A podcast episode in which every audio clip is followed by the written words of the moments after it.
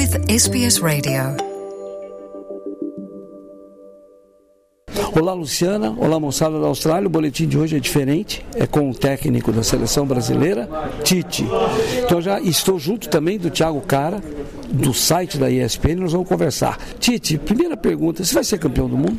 Luciano, Thiago, primeiro, que bom estar com vocês de novo. Com o Luciano especificamente, que bom te, te rever. É meu sonho. É meu sonho é uma responsabilidade que tem muito grande.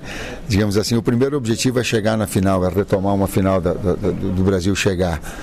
E sonhar sim, e trabalhar em função disso. Mas saber que o, o, também que o futebol ele te permite sucesso num grande desempenho de trabalho. Então, antes do título, antes de chegar à final, um grande desempenho da seleção, sim, eu busco.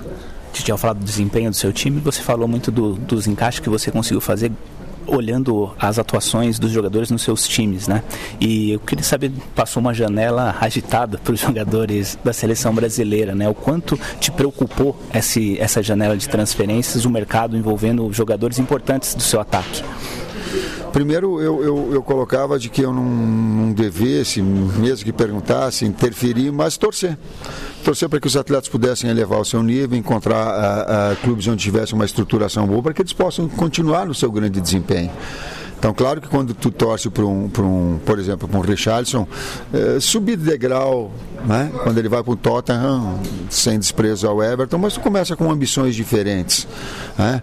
É, quando tu busca com o Rafinha do próprio do Leeds e ele, e ele vai para o Barcelona, a exigência passa. E essa maturidade vai, vai trazendo importante para os atletas. Para que quando eles venham para a seleção, eles também já tenham né, toda essa essa, vamos dizer, esse desempenho em alto nível já sendo exercitado nos seus clubes. Pela relação próxima que você tem com eles, você chegou a dizer isso para eles? Não, não, eu não me permito. É, essa abertura tem que vir deles para comigo. Se não é antiético, eu não vejo, eu vejo como invasivo, né? porque eu não sei qual é a realidade de cada um. Eu posso ter a realidade técnica, mas eu também não posso medir, por exemplo, como um atleta se sente bem em termos familiares num determinado clube e ali ele possa produzir o seu melhor. Eu não tenho condição de medir isso.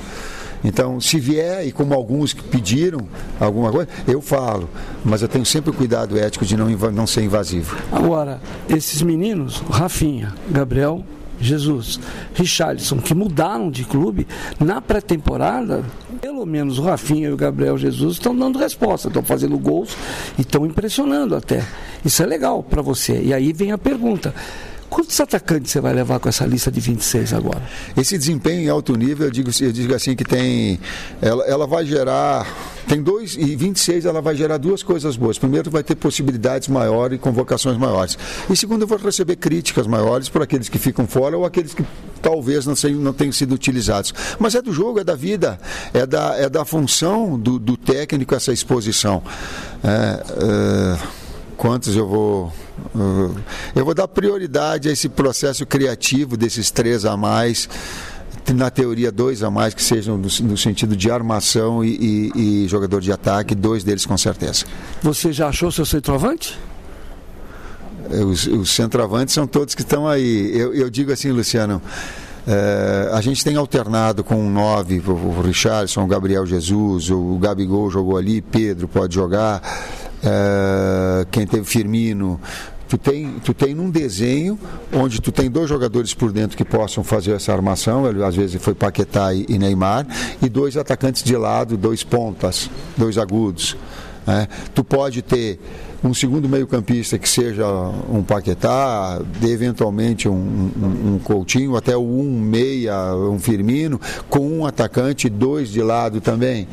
Então ele vai te dando essas, essas duas variações, ele, ela estabelece e ela tem, ela tem tem tido bom desempenho, o que o melhor tem tido nessa última versão da seleção brasileira. Gente, para fechar, você falou da importância dos jogadores que estão nesse alto, mais alto nível aí na Europa, né? Inclusive um salto de, de patamar, né? Do Leeds para o Barcelona, do Everton para o Tottenham. Nesse sentido, os jogadores que estão no Brasil ficam um pouco atrás na, na briga pelo nível de enfrentamento?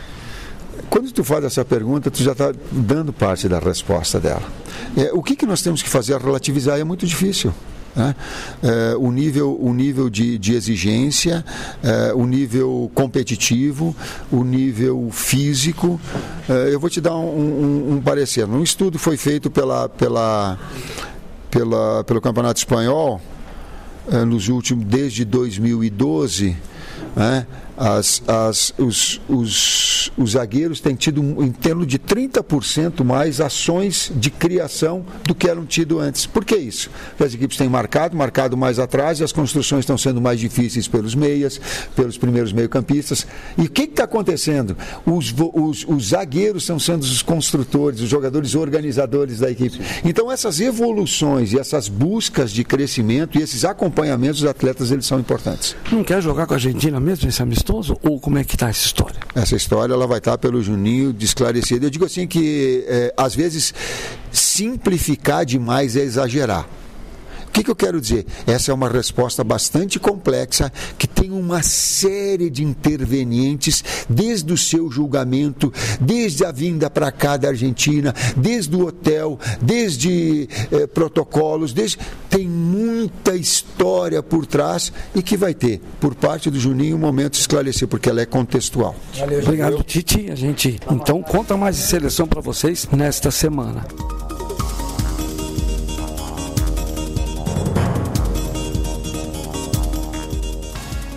Então, Luciana, moçada da Austrália, nessa conversa com o técnico Tite da seleção brasileira, ficaram alguns temas de fora que ele acabou conversando depois. Entre eles eu passo para vocês. Primeiro, ele realmente está de olho e propenso a convocar o atacante Pedro do Flamengo para formar aquele grupo de jogadores de frente da seleção brasileira. Além disso, ele deixou claro que ele quer, ele quer chamar só mais dois jogadores, além dos 24, e esses dois jogadores serão um atacante, Pedro, e um meia. E aí ele não deu muita brecha para a gente saber quem é o meia que ele está interessado. O Tite vai acompanhar agora as seleções de todo mundo que ele puder ver de jogadores fora dos seus times nacionais, mas jogando pelos campeonatos é, dos países onde a comissão técnica vai poder olhar quem pode ser convocado, quem não pode ser convocado. E tem tarefa grande aí, segundo César Sampaio, que faz parte da comissão técnica, ele faz umas listas enormes de jogos e lugares que os seus assistentes devem assistir para anotar a atuação dos jogadores e tudo mais. É isso. E o Tite volta então a convocar a seleção para os amistosos de setembro e, último detalhe, ele não quer jogar dia 22 de setembro contra a Argentina. Tanto que fez uma solicitação à CBF e o coordenador de seleção Juninho Paulista enviou um documento à FIFA pedindo para que esse jogo não seja realizado. Os argentinos não querem jogar.